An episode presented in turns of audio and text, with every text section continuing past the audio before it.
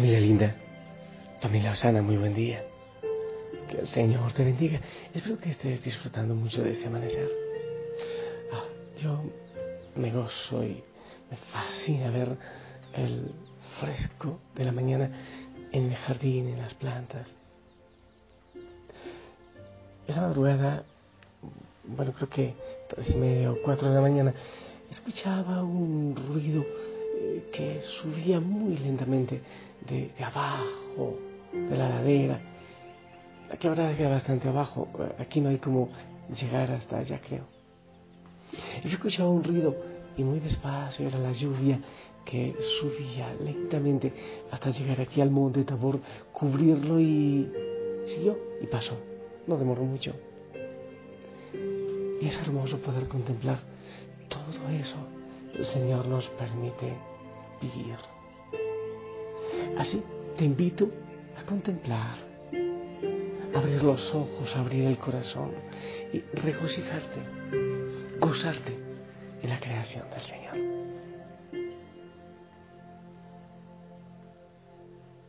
Te invito a respirar profundamente, a disfrutar del latido de tu corazón, a gozarte. Hoy, un día maravilloso.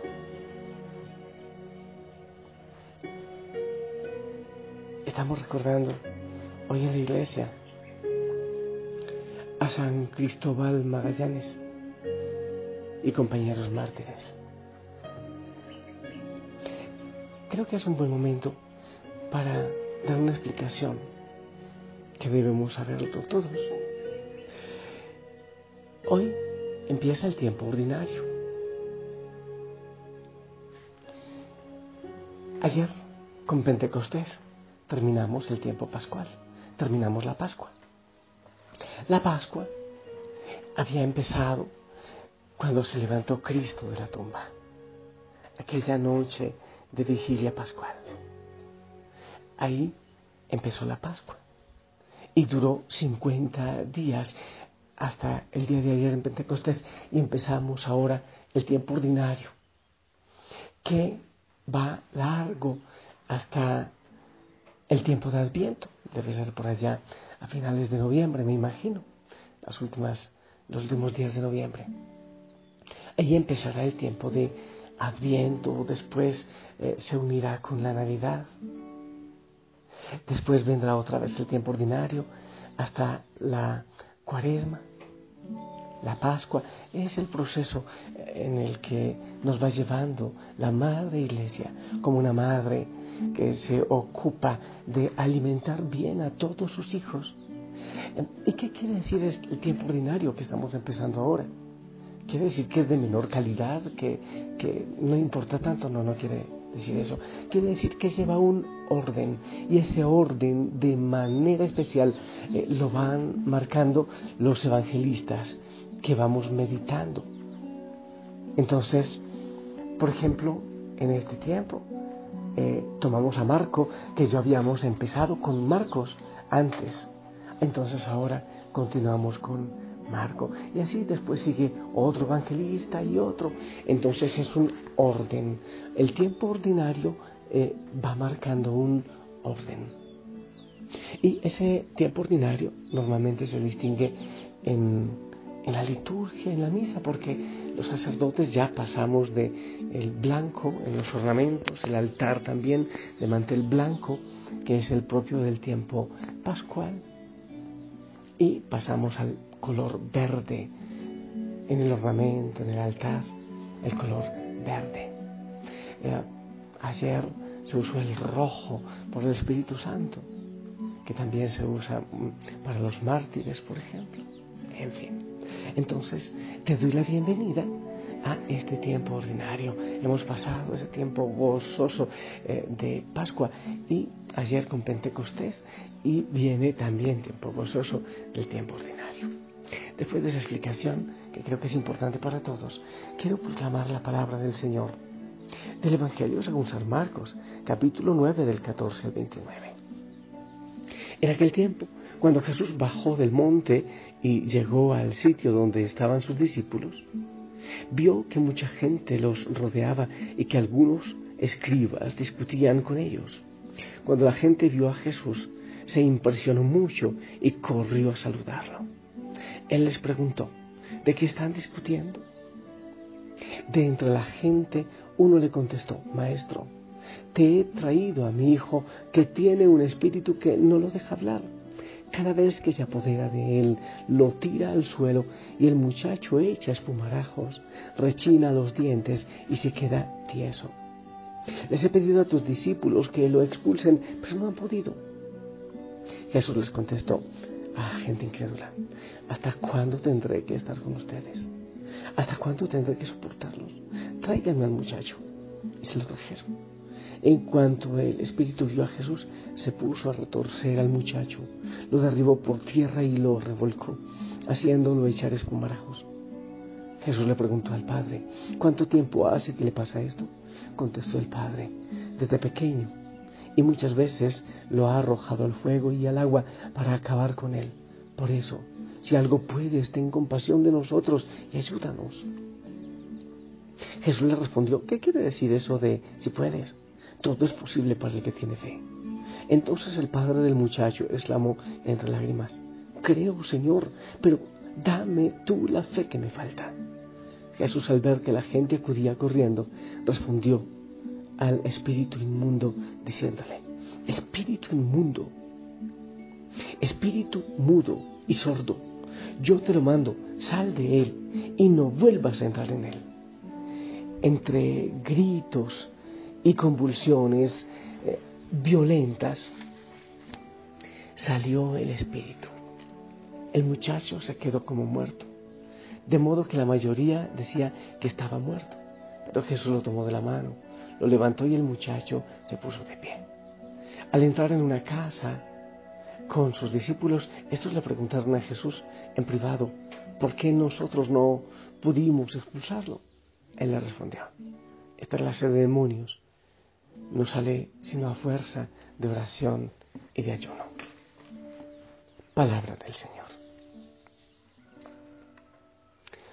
Familia, como siempre, varias cosas que podíamos decir de la palabra del Señor y que sería muy, muy importante decirlas. La primera, estaba pensando en este espíritu mudo que le impedía al muchacho hablar. Ah, hay muchos espíritus que, impiden hablar. Hay, por ejemplo, eh, una pareja, una relación tormentosa. Hay muchas de ellas que subyugan a la pareja y que les impiden hablar. Eso parece un espíritu mudo. Pero hay otro que tiene que ver con el miedo, con la cobardía. Espíritu eh, que impide hablar cuando hay que hablar, porque callar cuando se debe hablar también está mal, también es pecado, también es cobardía. Muchas veces es, la timidez o es el miedo. Entonces no quiero hablar porque, porque ¿qué me van a decir? Eso también puede ser un espíritu. En fin, muchas veces tenemos ese tipo de espíritus que nos llevan a la cobardía, que nos impiden profetizar, que nos impiden decir la verdad. Pero hay otra idea también, ah bueno, y eso es importante, que el Señor con su libertad viene y quita esos temores. Ah, hay mucha gente que dice, Padre, yo tengo temor de hablar en público, eh, sufro sudoración o me tiembla la voz o, y tengo este tipo de, problemas, muchas veces son psicológicos. Entonces yo les digo, eh, enfrenta esa realidad.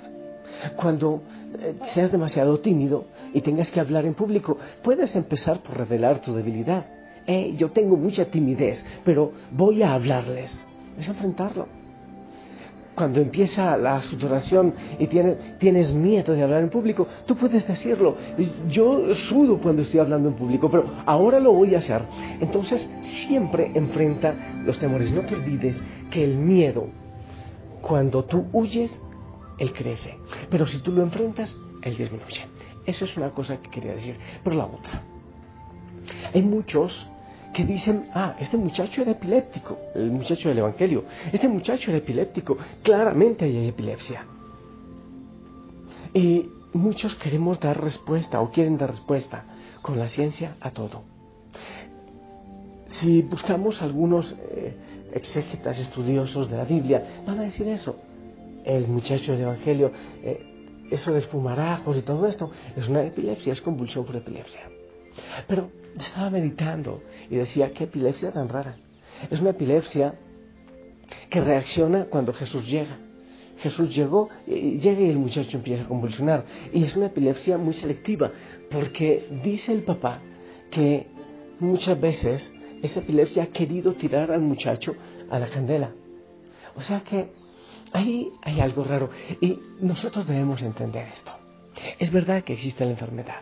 Es verdad que muchas realidades que se viven son, son psicológicas, traumas, miedos eh, que vienen de, de maltrato, de, de una historia triste y de dolor en las personas. Pero hay otra realidad, el mal existe y eso no lo podemos negar. Puede que haya ese espíritu de miedo, de timidez, sí, pero el mal existe y el espíritu del mal también quiere eh, subyugarnos a nosotros. Y debemos entender que es el Señor quien puede liberarnos de este tipo de cosas. No podemos quitarle o negar el poder que el mal tiene y que puede atacarnos a nosotros, pero Cristo es quien tiene más poder. Él tiene poder de desatarnos y de liberarnos de este tipo de cosas. No podemos creer que todo es el enemigo. Hay personas que tienen la tendencia, todo es el diablo, todo es el diablo. Hay otras cosas que pueden producir también este tipo de reacciones, pero el mal existe, el enemigo existe y quiere destruirnos. Pero el Señor tiene poder y por eso debemos decirle, como aquel Señor, tengo fe, pero aumenta mi fe. Sí, yo creo, Señor, pero aumenta mi fe. Tú puedes hacerlo. Yo confío que tú puedes hacerlo. Aumenta mi fe. Necesito creer más. Necesito que esa semilla de fe que tú has puesto en mi corazón crezca. Pero para eso necesito también de tu ayuda. Ayúdame, Señor, a que mi fe aumente creo, Señor. Yo creo, pero necesito de ti. Yo creo, pero aumenta mi fe. Yo creo, pero necesito recibirte. Yo creo. Ayúdame, Señor, a dar crédito, a dar confianza a todo lo que tú puedes hacer en este momento. Te pido, Señor, que vengas a liberar mi vida también de tanto espíritu inmundo también de los miedos, de la vergüenza, del temor, de las esclavitudes. Ven, Señor, con ese fuego del Espíritu Santo a regalarme libertad. Ven, Señor, te necesito. Creo en ti, pero necesito de ti.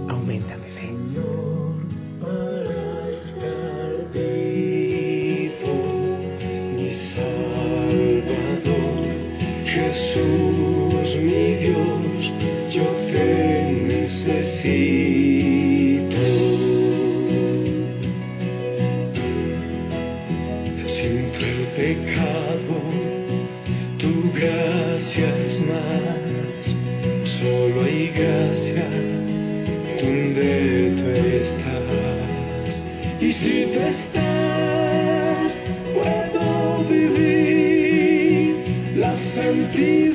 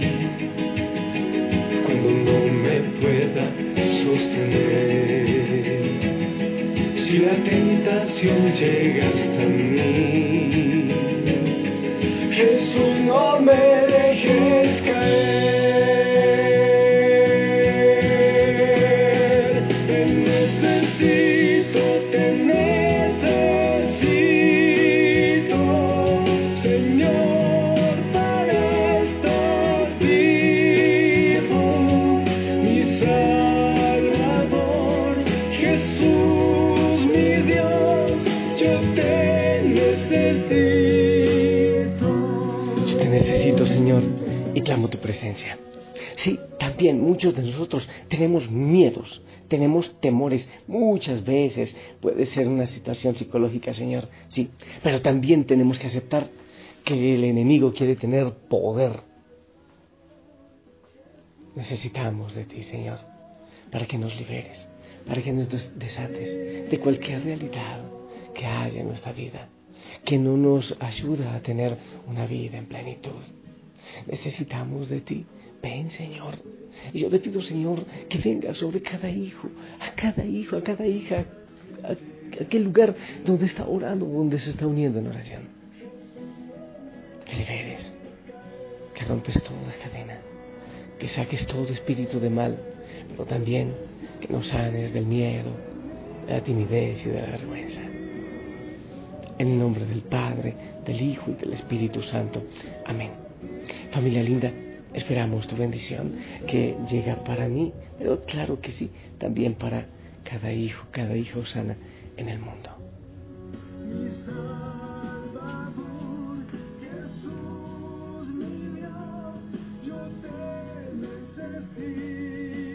Amén, amén. Gracias por tu bendición. Que la Madre María también te bendiga. Te envío un fuerte, fuerte, pero fuerte abrazo. Levanta la cabeza. Anda, camina. El Señor te lleva de la mano. Sonríe, ponte el uniforme. Y si el Señor lo permite, nos escuchamos en la noche.